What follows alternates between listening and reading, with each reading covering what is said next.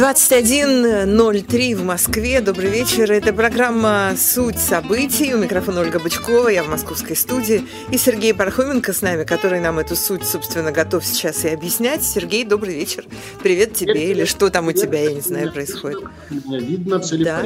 Видно тебя, слышно. Значит, давай мы скажем сразу нашим слушателям, что видно Сергея Пархоменко, потому что у нас идет трансляция в Ютьюбе на основном канале «Эхо Москвы».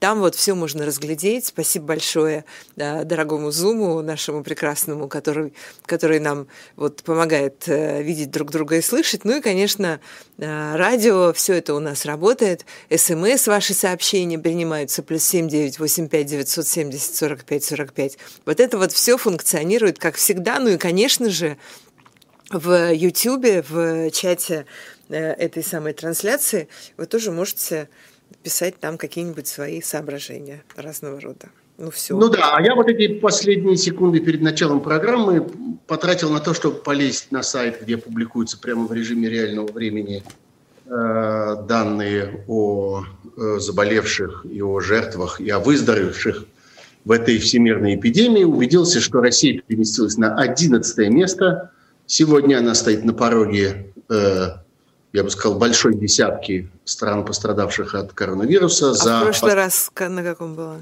А, в прошлый раз, по-моему, 18-е. Ага. Э, точно, мне кажется, 18-е. Но я вот смотрел, что со вчерашнего дня э, Россия подвинулась на 4 места вперед, пропустив вперед, э, обогнав э, Бразилию, Голландию и Канаду.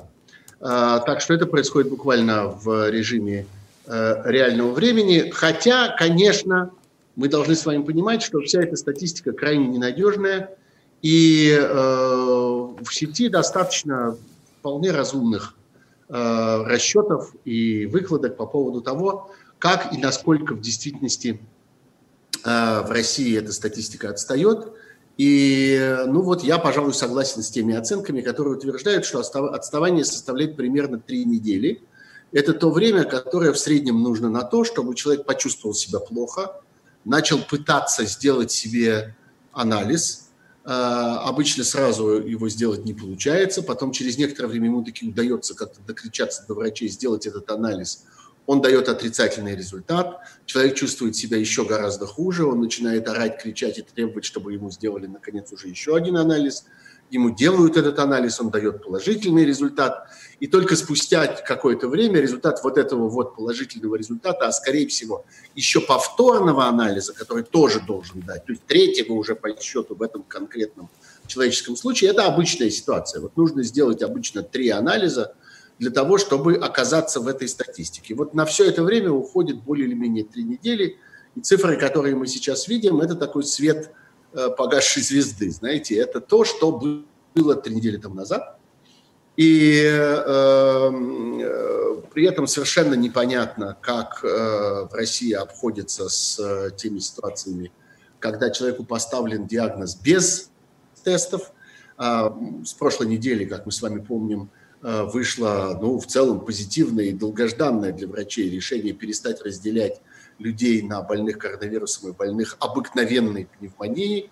Э, по умолчанию считается, что речь должна идти о пневмонии, но мы видим, что это не только, кстати, российская проблема. Вот одна из важных сенсаций последних двух дней – это сообщение из Китая о том, что они, по всей видимости, э, вообще применяли какую-то чрезвычайно экзотическую Э, систему подсчета, не включая в свои данные э, о заболевших коронавирусами тех, о ком было доподлинно известно, что человек заболел, и даже анализы показывали, что он заболел, но у него не было симптомов.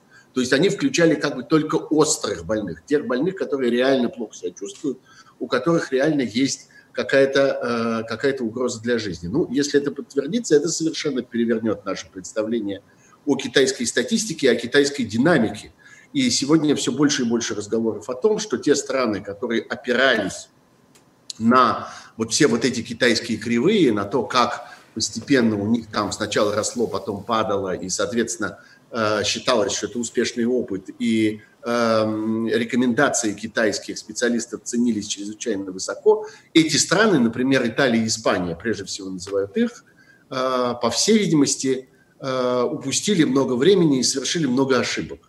В частности, в тактике применения э, этих самых аппаратов искусственной вентиляции легких, потому что при нормальном анализе вот этой самой э, китайской статистики, не той, которую они там сами для себя применяли, а той, которая соответствует, скажем, тем стандартам, которые применяют сегодня в Европе, в частности, в той же Италии, Испании, Германии и так далее, выясняется, что э, применение этих самых аппаратов искусственной вентиляции легких довольно часто является, наоборот, угрожающим фактором. И, по всей видимости, гораздо более правильная тактика лечения этих Э, людей заключалась в более консервативных методах, в том, чтобы, грубо говоря, лечить их лекарствами, а не тем, что им, значит, в э, легкие вставляли эту трубу и заставляли их дышать искусственно. Я здесь сам абсолютно не претендую ни на какое, так сказать, экспертное мнение, а просто рассказываю вам то, что я читаю на протяжении последних дней. Дискуссия эта идет чрезвычайно интенсивно, она затрагивает многие страны, в частности, затрагивает и многострадальную Италию, о которой Э, ну, теперь говорят как о такой модельной стране, которая испытала на себе все несчастья, собрала на себя связанные с этой эпидемией. Но в России тоже. Вот я хочу обратить ваше внимание на один текст, который я сам опубликовал у себя в Фейсбуке э, пять дней тому назад, в минувшее воскресенье. Э, это текст одного очень хорошего врача, известного в Москве, известного своей Э, ну, такой профессиональной активностью, и это тот случай, когда это, с одной стороны, замечательный практик, который как-то с утра до ночи имеет дело с реальными больными, а с другой стороны, человек хорошо пишущий, хорошо говорящий, умеющий сформулировать свои мысли. Речь идет о докторе Артемии Никитиче Охотине, который работает в знаменитой Тарусской районной больнице. Вот он опубликовал в минувшее воскресенье довольно большой текст – Э, о том, э, какова, ну, что ли, разумная, с его точки зрения, разумная э, стратегия, или даже не стратегия, а наоборот, тактика, конечно, в коротком, так сказать, промежутке, на коротком горизонте. Тактика поведения нормального разумного человека, который выбирает, что ему самому делать вот в этой опасной ситуации. И он дает несколько рекомендаций, которые, в общем, Э, сводится к тому, что если ваша ситуация не то чтобы совсем плохая, и вы прямо реально чувствуете угрозу своей жизни, вам трудно дышать, вы э, как-то очень-очень-очень плохо себя чувствуете, то ваша задача не попасть в руки профессионального здравоохранения.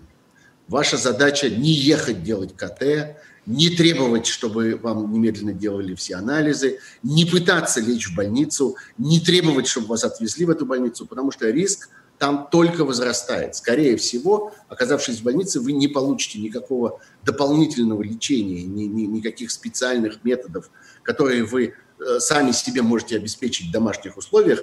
Я повторяю, если речь не идет о совсем тяжелом положении, о том, что там человек реально, ну, там просто почти не может жить, как-то не может дышать, а, в этой ситуации больница представляет из себя для вас дополнительную опасность. И весьма вероятно, что после попадания в больницу ваша ситуация ухудшится, риск увеличится, вы можете подхватить там что-то еще дополнительное. Кроме того, есть, конечно, ну этого уже не пишет Охотин, это я скажу от себя на основании разных других разговоров с врачами, которых у меня достаточно много, и я стараюсь поддерживать эти контакты. Конечно, они говорят о том, что даже в этой трагической ситуации в целом ряде крупных клиник люди стремятся зарабатывать деньги. И, например, сама процедура э, компьютерной томографии э, дорогая. И э, госпитали стремятся сделать этих компьютерных томографий как можно больше.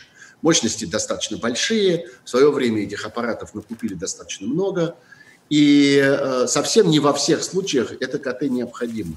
Но это либо платная процедура и платит пациент, если он сам этого требует, либо э, ну, в результате там, всяких перерасчетов через страховые системы госпиталь э,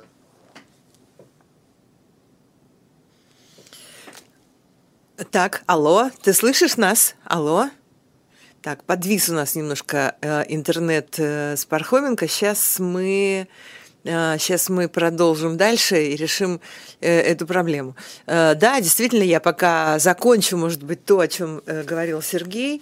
Действительно, это важный пост Э, Охотина э, по поводу э, того, как вести себя в этой сложной ситуации. И смысл его заключается в том, что вот особенность этой ситуации состоит в том, что болезнь неизвестная, врачи сами плохо понимают, что происходит, лечения пока нет, не придумано, и это объективный факт.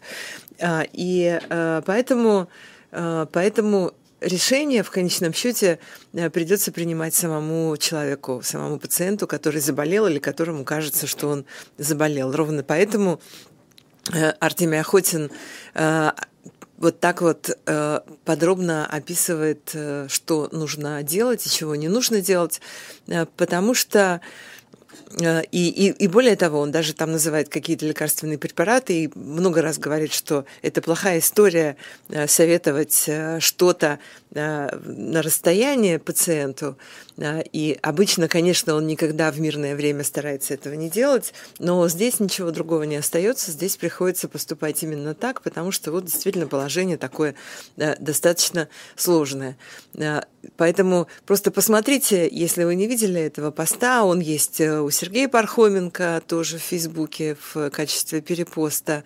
Его много тоже кто перепощивал э, этот текст, э, потому что это действительно вносит э, такую, в общем, ясность э, всем тем, кто э, беспокоится сейчас о том, э, что происходит с ним, что происходит с его близкими, э, что вообще будет происходить дальше.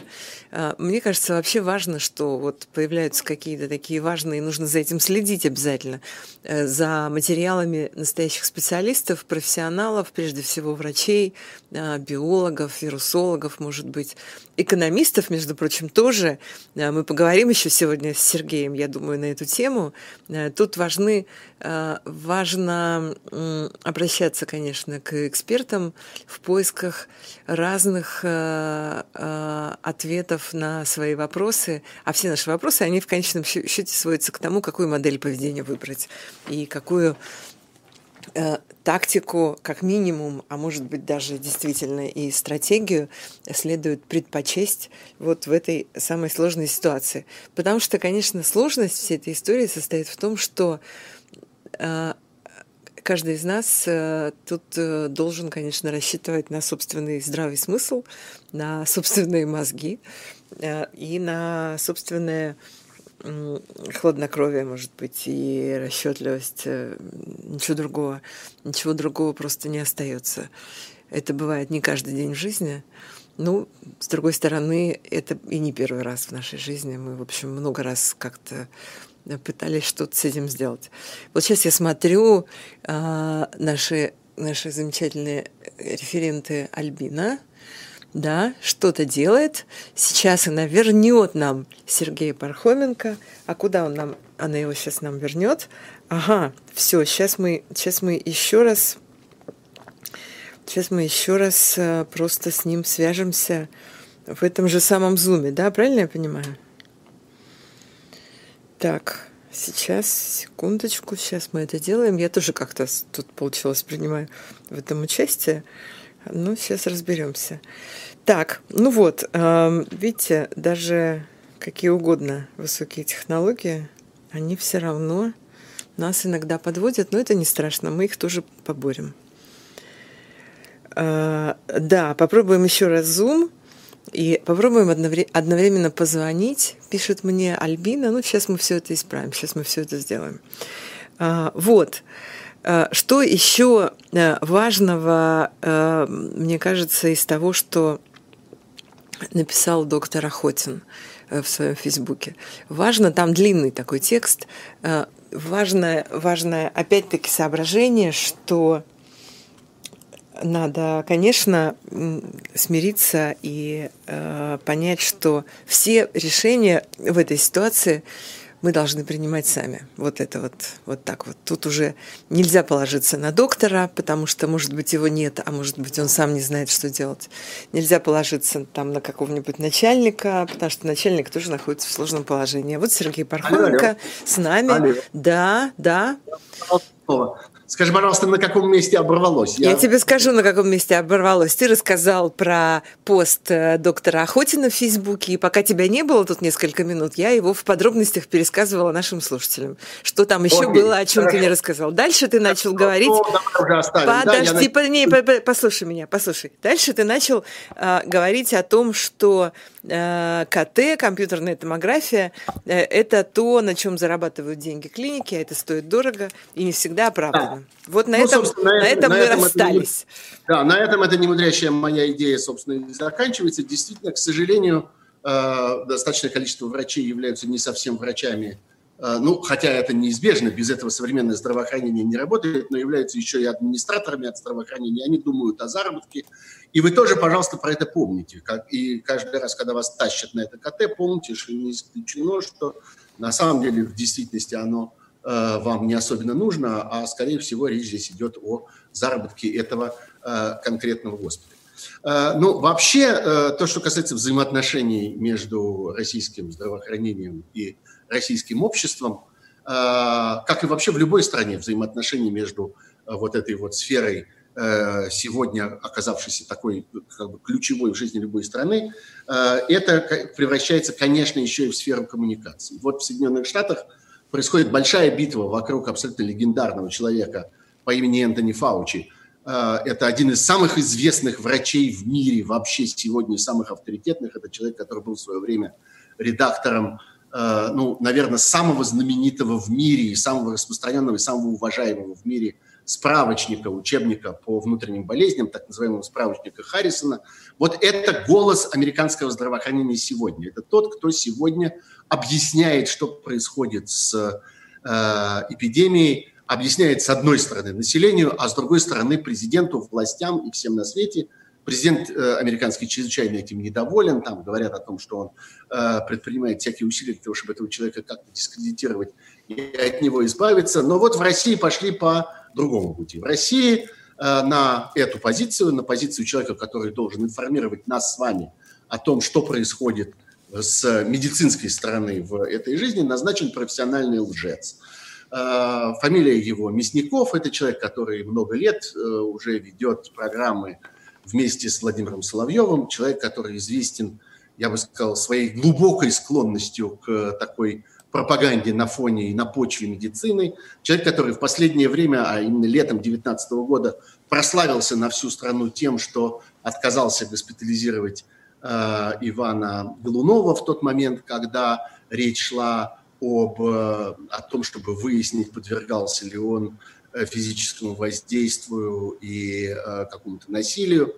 Ну, в общем, вот так выбрала российская власть своего информатора, своего человека, который будет главным посредником между медицинской сферой и людьми. Это на самом деле часть другой очень большой проблемы. Проблемы доверия Э, населения к тому, что делает власть, и проблеме тех усилий, которые власть предпринимает для того, чтобы преодолеть, собственно, то недоверие, э, которое, которое несомненно, э, несомненно установилось. Мы видим проявление этого, собственно, в тех скандалах, которые почти регулярно происходят на этой почве. Самое громкое, пожалуй, событие минувшей недели – это двухдневной давности – история с э, толпами в метро, которая, по всей видимости, действительно обойдется в э, несколько как бы потерянных дней в этой э, эпопее с эпидемией. А мы с вами понимаем, что в тех обстоятельствах, когда вся страна удваивает количество заболевших за, ну, по официальной версии, за 5 дней, это, несомненно, быстрее происходит в Москве. Многие говорят о том, что Э, эта цифра едва превышает два дня, то есть чуть больше, чем раз в два дня в Москве увеличивается количество заболевших. В этих обстоятельствах, конечно, потери нескольких дней – это тысячи и тысячи новых заболевших в результате того, что э, э городская власть, э, правоохранительные органы, силовые органы, полиция и, собственно, люди не поняли друг друга. как это выглядит, выглядит со стороны. В действительности это, конечно, э, то, что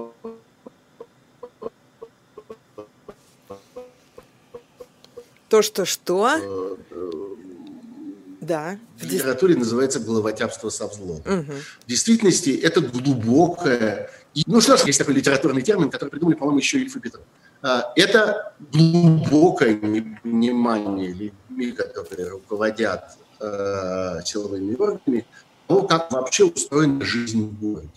Вот это вот э, то, что потом было озвучено и э, Песковым, и целым рядом других Э, чиновников, и в том числе и силовых, полицейских чиновников, вот это вот, от чего они вылезли, а куда они поперлись, а что, собственно, им надо было в этом метро в таком количестве.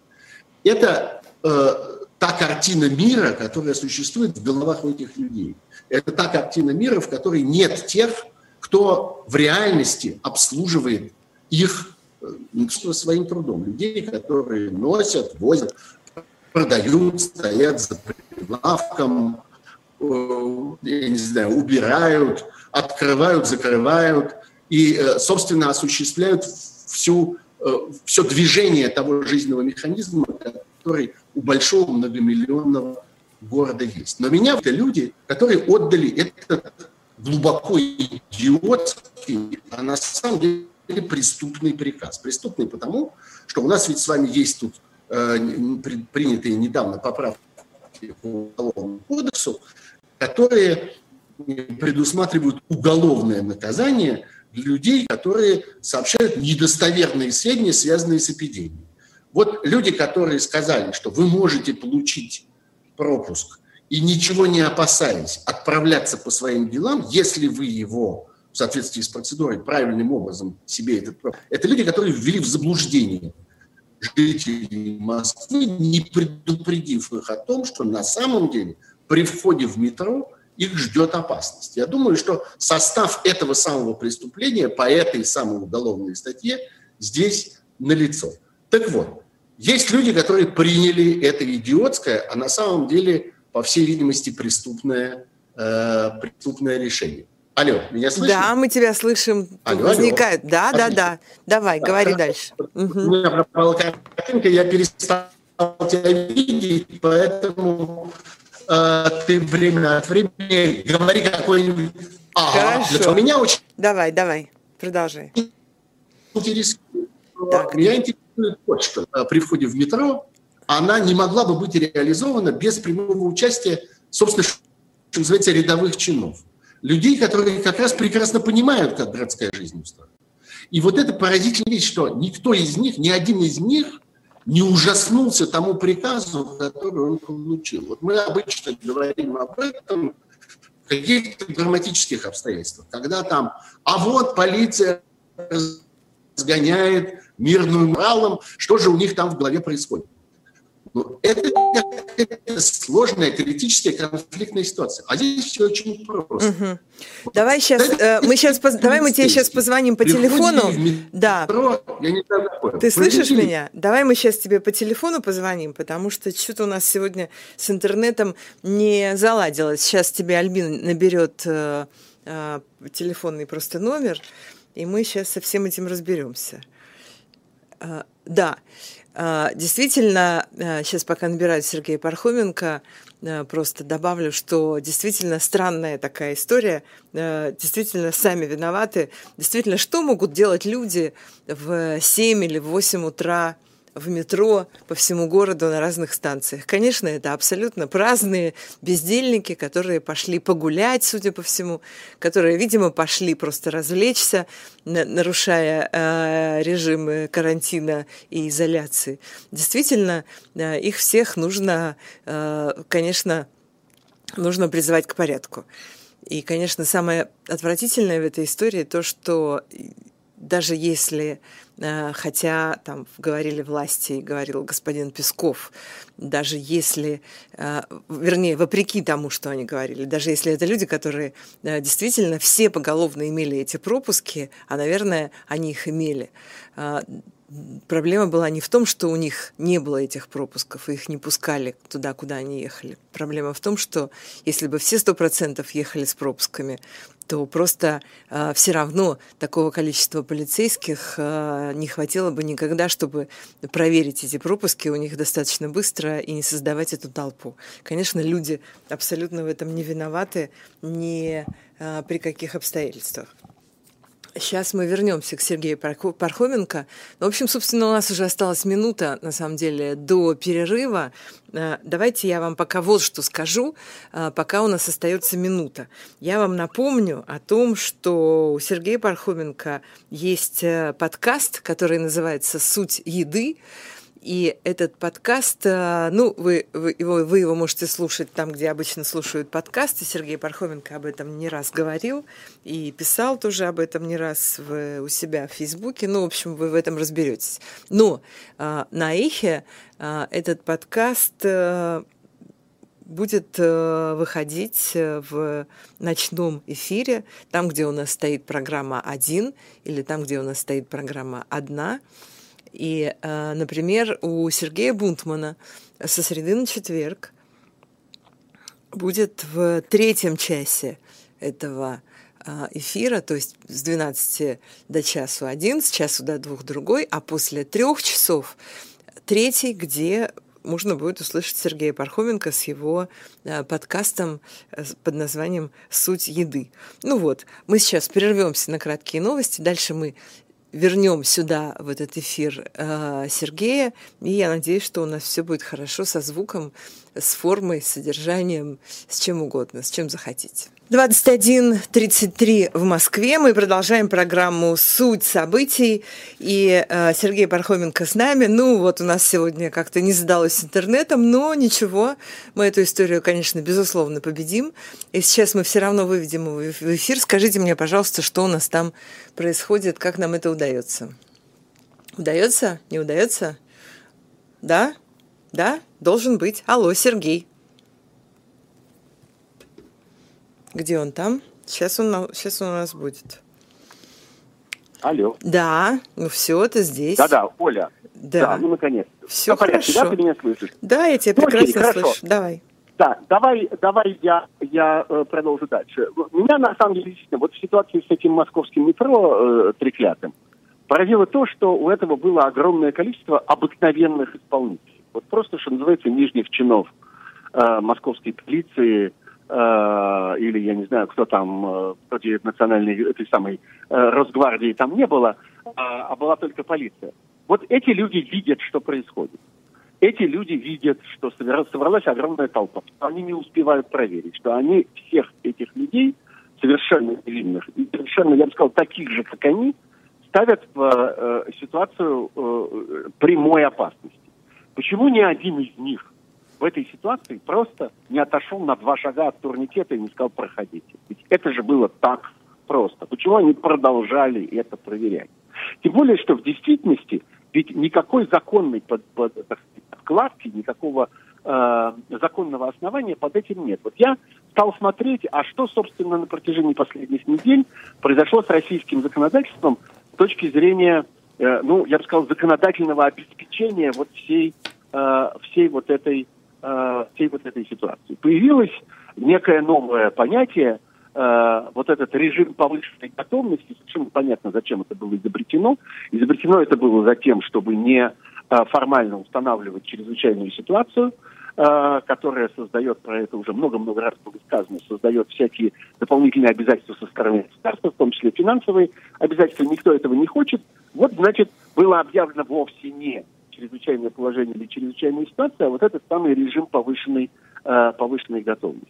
И есть несколько законодательных актов, которые на эту тему были приняты. Ну вот 1 э, апреля, например, был принят федеральный закон о внесении изменений в отдельные законодательные акты. Он обнимает собой очень многое, связанное с этой эпидемией. Разные обстоятельства, связанные с банкротствами, с займами, с кредитами, с банковской деятельностью. Там много чего прописано. И в частности, там прописано, прописано то, что правительство Российской Федерации, а также органы государственной власти субъектов Российской Федерации могут устанавливать обязательные для исполнения граждан и организациями правила поведения при введении вот этого самого режима повышенной готовности или чрезвычайной, чрезвычайной ситуации. Окей, они могут устанавливать это для граждан. И дальше есть много всяких более мелких законодательных актов, ну, в частности, есть постановление правительства от 2 апреля об утверждении правил поведения, обязательных для исполнения гражданами, организациями при введении режима повышенной готовности или чрезвычайной ситуации. Окей, нас с вами отрегулировали. Нам с вами установили некоторые законодательные, надо сказать, очень размытые, очень мутные, очень э, э, неконкретные, очень непрописанные, но все-таки есть какие-то законодательные основания для того, какая ответственность наступает у нас. Вот мы, граждане Российской Федерации, обязаны подчиниться, обязаны вести себя так, так-то и так. Но нет ничего подобного. Касалось бы другой стороны. Вот ни в первом законе, который я здесь цитировал, ни во втором постановлении правительства Российской Федерации, который я здесь цитировал, просто нет слова «полиция», нет слова «Росгвардия». Никаким образом это там не отрегулировано. Не сделано даже попытки установить какие-то правила. А ведь эти правила могли бы касаться не только того, э, каким тоном разговаривает милиционер с человеком на улице, в тот момент, когда он у него проверяет наличие этого пропуска. Но э, ведь в это во все, как мы с вами прекрасно знаем, включилось колоссальное количество всякой техники. Нам бесконечно объясняют, и по всей видимости это так и есть, о том, что в это во все задействованы системы слежения видеокамерами, системы э, наблюдения за дорожным движением. Бесконечно говорят о том, что будет автоматическая система штрафов, если вы выезжаете на машине, не получив э, предварительно пропуска на эту тему. То есть вся эта техника работает. Вся эта техника работает на то, чтобы лишить граждан их прав. Вся эта техника работает на то, чтобы создать ситуацию, в которой человек полностью подчинен, полностью растворен в произволе властей. Мы исходим из того, что этот произвол из лучших побуждений. Мы исходим из того, что это люди, которые хотят как лучше. Но, тем не менее, права человека в этой ситуации должны сохраниться. Я говорил, кстати, в прошлой программе, я хотел бы вернуться к этой теме, говорил о том, что происходит вот этот вот, я бы сказал, подъем коронавирусных суверенитетов, как это еще назвали некоторые, э, некоторые политологи, и э, выражается это в том, что разные субъекты Российской Федерации, разные регионы стали объявлять разные дополнительные условия самоизоляции. И я вижу, что очень многие, выслушав э, этот, эту часть моей предыдущей программы, программы остались как бы в некотором недоумении. Я получил довольно много всяких комментариев примерно такого содержания. Вот одна моя читательница в Фейсбуке мне написала, послушайте, ну о чем вы говорите? Вот я живу в Испании, мы тут в Мадриде на 100 метров не можем от своего дома отойти. А вы видите еще недовольны, что там чего-то, э, какая-то республика закрыла свои границы. Ну, о республиках ли сейчас дело, когда людей ограничивают в передвижении вот, и считают каждый лиш, лишние 10 метров туда или сюда. Преодолел границу 100 метров или не преодолел границу 100 метров? Я вот что хочу сказать. Это две совершенно разные истории. Одна история – это ограничение конкретных людей в их передвижении. Вот людям предписывают более законно или менее законно на основании таких или сяких законодательных актов. Им предписывают разного рода личные ограничения. Вы не должны выходить туда и сюда. Вы не должны появляться там и сям. Вы не должны поступать так или, так или иначе. Это одна ситуация. И это э, введение некоторых более или менее разумных эпидемических ограничений в рамках э, сокращения риска для конкретного человека заболеть. Другая история – это перекрытие границ целого региона на въезд. Это, это совсем другой мотив, это совсем другой механизм. Он не связан с ограничением конкретных людей. Это установление некоторого забора внутри государственного устройства. Это установление некоторого предела внутри государственной власти. Это другая совсем история.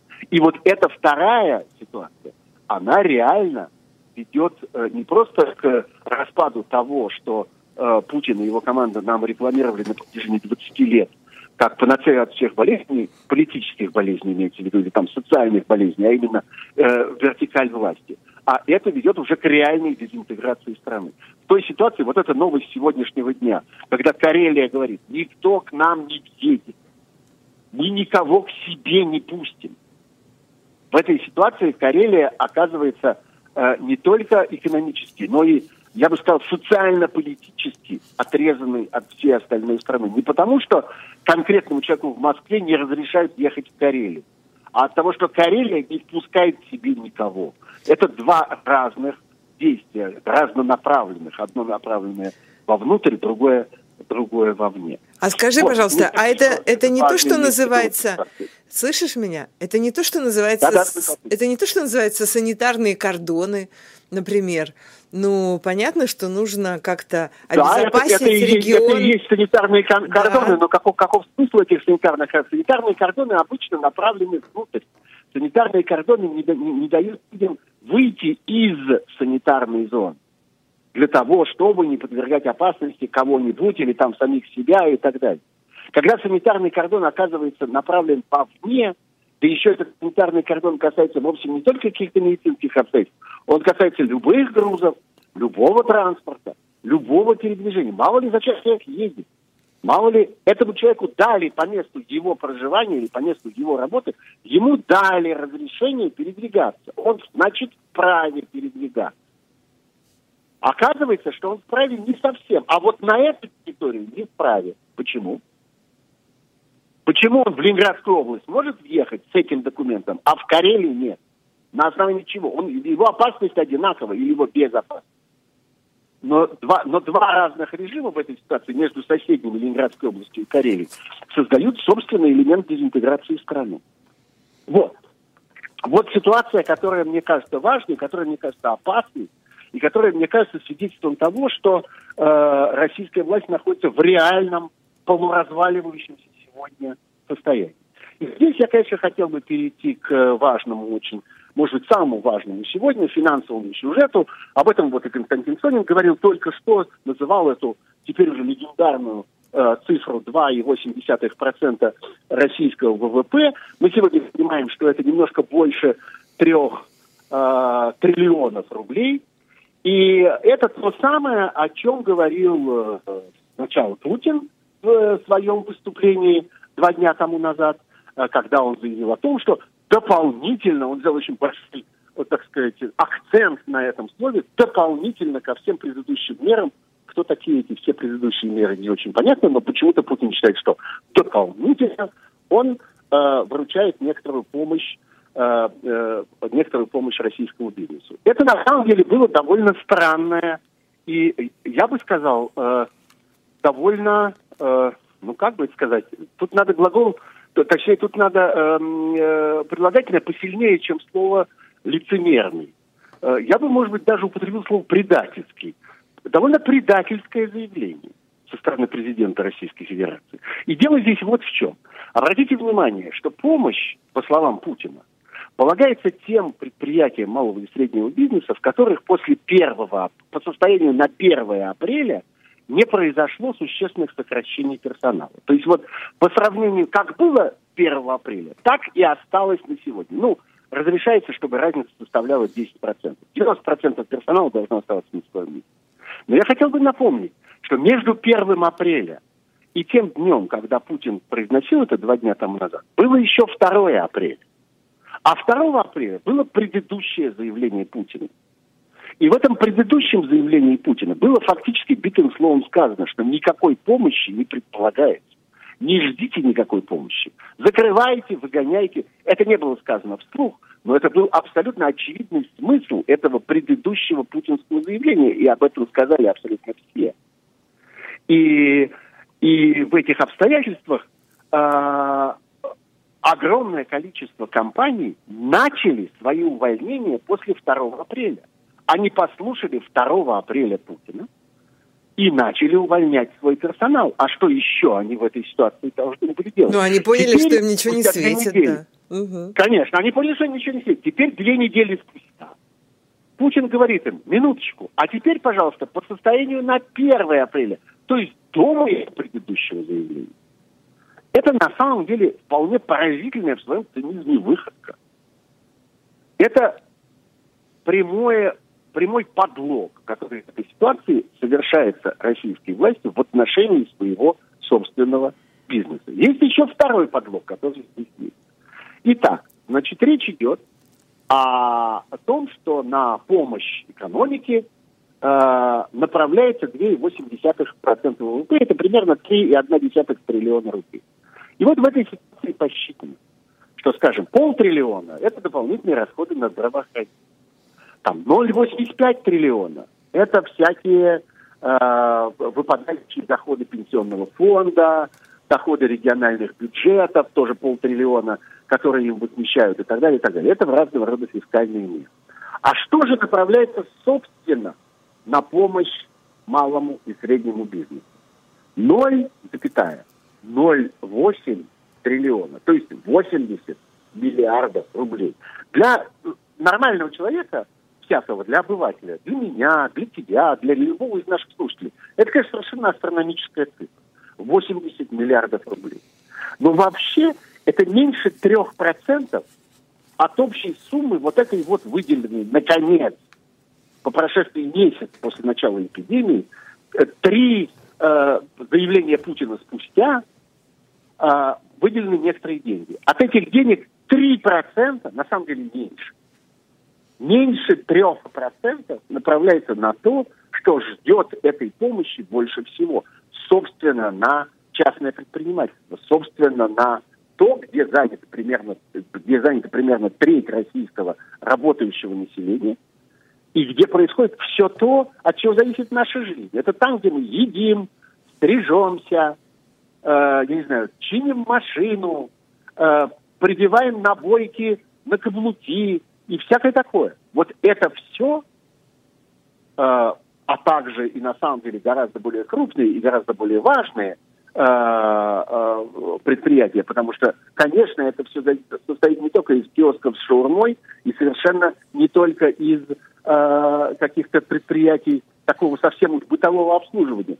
Это вся, собственно, индустрия культуры, вся индустрия спорта, вся индустрия развлечений, вся индустрия путешествий, вся индустрия культурного досуга.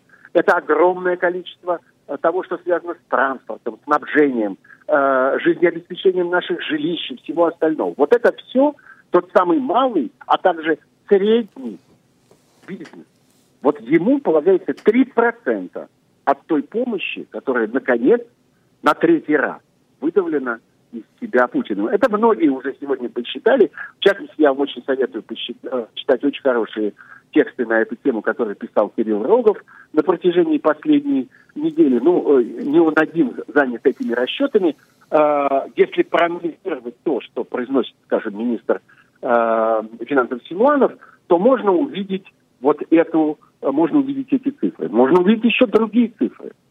Потому что между э, вот тем, что я сейчас перечислил, вот эти там полтриллиона на здравоохранение, 0,85 фискальных мер, 0,08 малому и среднему бизнесу, здесь еще какая разница. Есть еще больше полутора триллионов рублей, которые где? А понятно где. Они на том, что называется поддержка отраслей или поддержка крупных компаний. Ну вот это тот самый случай, когда все для человека, все для блага человека, и мы даже знаем имя этого человека. Вот э, эта поддержка отраслей, это Сечин, это Ротенберги, это Тимченко, это два Ковальчука, и это целый ряд людей, собравшихся вокруг государева трона на протяжении последних, э, последних уже теперь двух десятилетий и питающихся от государственного бюджета. И это, собственно, вот в широком смысле слова, из маленькой буквы кооператив озера. Вот что такое эти, эта поддержка отраслей. Они получат триллион, запятая, 67.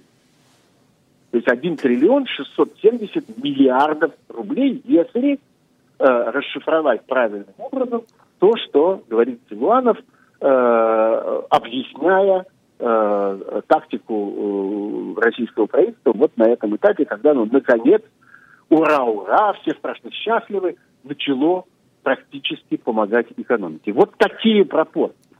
80 миллиардов или 1670 миллиардов. Сравните эти две цифры. Первая – это малый и средний бизнес, а вторая – это крупный олигархический бизнес. Новое поколение олигархов, не тех олигархов, от которых равно удалялся Путин первые годы своего правления. Это уже новые, прекрасные, чистые, правильные олигархи отросли. Какие надо олигархи? У этих олигархов нога, какая надо нога. Вот э, так э, это выглядит в России. Конечно, мы сравниваем это с э, тем, что происходит в других странах. Вот я публиковал, скажем, э, свою переписку с моей э, просто одной приятельницей, которая живет в Берлине и держит там малюсенькую пиццерию э, площадью 9 квадратных метров. Можете себе представить размер этого зала, но они торгуют там в основном на вынос, их бизнес заключается, заключается в этом. Э, они получили немедленно, уже сейчас, как пишут на мне, они получили 15 тысяч евро от государства на то, чтобы заплатить зарплаты э, своему персоналу. У них работает в этой пиццерии несколько человек. Они э, сидят теперь по домам, они не нужны, потому что пиццерия это закрыта. Какое-то время была закрыта совсем. Сейчас она работает там несколько часов в день, и они могут э, продавать что-то на вынос, но обороты, конечно, очень, очень маленькие. Они получили деньги на выплату э, персонала. Э, государство заплатит и в следующем месте, месяце персоналу тоже. Э, они получили э, отсрочку от э, арендных платежей.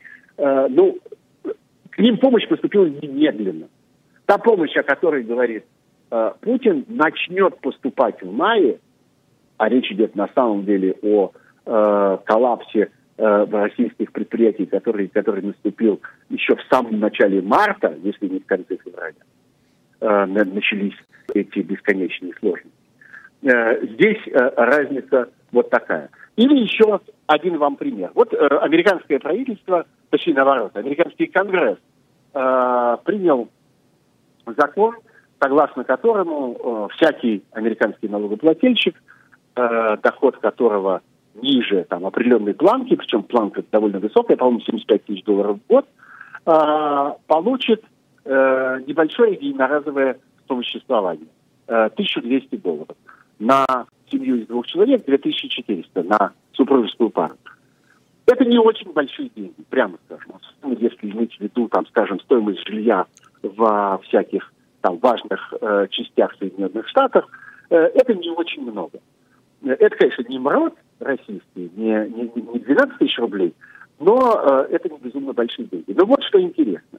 Я просто из чистого любопытства э, э, пошел посмотреть, э, что должен сделать американский налогоплательщик, должен получить деньги. Э, собственно, в чем заключается процедура подачи прошения на получение этих денег я убедился, что эта процедура заключается ни в чем. Эта процедура заключается в следующем. Пункт первый, как написано на сайте американского налогового ведомства. Пункт первый. Имейте э, индивидуальный номер социального страхования. Ну, это, собственно, аналог нашего ДНР. Убедитесь, что он у вас есть. Пункт второй. Имейте заполненную налоговую декларацию за прошлый или позапрошлый год. Убедитесь, что она у вас есть. Пункт третий. Убедитесь, что в вашей налоговой декларации был указан э, ваш, номер вашего банковского счета. Все. А теперь сидите спокойно и ждите, пока на ваш банковский счет придут эти деньги. Они к вам придут. И я знаю реальных живых людей, моих знакомых, которые пишут мне из Соединенных Штатов о том, что они эти деньги уже получили. Да, Хотя я тоже знаю таких людей. Совсем немного, совсем немного времени. Вот э, я бы сказал, разница в подходах вот такая. В одном случае по немецком и в другом случае в американском хлопоты по распределению этой помощи фактически взяло на себя государство. Государственная инфраструктура задействована в то, чтобы раздать эти деньги. В России это совершенно не так. Но все знают этот знаменитый анекдот про то, как один из российских министров в виде эксперимента попытался получить э, банковскую суду. И у него ничего с этим не вышло. Э, но в любом случае и во всех прочих случаях для того, чтобы получить что бы то ни было, чтобы воспользоваться даже этой мизерной помощью государства, вы обязаны вытащить ее, выдрать ее из государства, вытребовать ее, собрать для этого документы, подать их в нужное место, получить разрешение, заставить чиновника поверить в то, что вы действительно нуждаетесь в этих деньгах. И последний сюжет, буквально минута, которая у меня осталась, я потрачу его на слово «амнистия». Хочу обратить ваше внимание на то, что э, история с амнистией выброшена из повестки дня сегодня э, и администрации президента, и Государственной Думы. Э, еще в августе 2019 года Совет по правам человека предлагал президенту Путину аж два проекта амнистии к маю 2020-го. В феврале нынешнего года Госдума в Госдуму был внесен законопроект об амнистии в связи с 75-летием Победы. Все это э, оставлено без движения. И на сегодня э, нет никаких оснований считать, что какая-то амнистия состоится. И это, грядет, это ведет, конечно, к катастрофе в российской системе СИН, которая отличается, мы знаем об этом, и в мирное, в обычное время, невероятной совершенно скученностью, невероятной перенаселенностью – невероятной теснотой, в которой находятся люди в гигантских переполненных, переполненных камерах, мало где в э, странах, если не иметь в виду там страны Юго-Восточной Азии э, или Экваториальной Африки, мало где можно наблюдать такие условия содержания заключенных. В этих обстоятельствах э, есть несколько общественных проектов, когда люди пытаются требовать этой амнистии. Я хочу обратить ваше внимание на то, что делает Дмитрий Гудков вместе со своими э, коллегами, они затеяли э, такой общественный проект э, «Освободить всех». Вот поищите на, в социальных сетях Дмитрия Гудкова координаты этого и попробуйте, пожалуйста, в этом поучаствовать. Ну, вот какие-то. Да, закончим на этом. Спасибо тебе большое. А, еще раз просим прощения у наших слушателей. Ну, бывают технические, конечно, фейлы. А, Сергей Пархоменко в этой студии э, появится снова через неделю в очередной программе «Суть событий». Мне же сейчас остается вам вот что сказать. В следующем часе на волнах «Эхо Москвы» у меня программа «Сканер», и мы там будем с Владимиром Герасимовым тоже обсуждать основные информационные сюжеты этой этой недели. А, персона недели у нас там министр экономического развития Максим Решетников. Продолжаем, Решетников, продолжаем вот эту вот тему про помощь и кредиты. И компания недели – это Всемирная организация здравоохранения. И чем там недоволен Трамп оказался на этот раз, почему он э, сказал, что не будет ее финансировать. После 23 часов московского времени – у нас программа «Доехали» с Мишей Горбачевым. Будем обсуждать на этот раз виртуальные гонки. Это вполне себе такое карантинное занятие. Узнаете, конечно, подробно, о чем идет речь. Ну и после полуночи, пока у нас в отпуске Антон Орех, э, повтор нашего любимого прекрасного радиоспектакля «Трудно быть Богом» по роману братьев Стругацких после полуночи и после часу ночи. Ну, спать, конечно, совершенно будет вам некогда.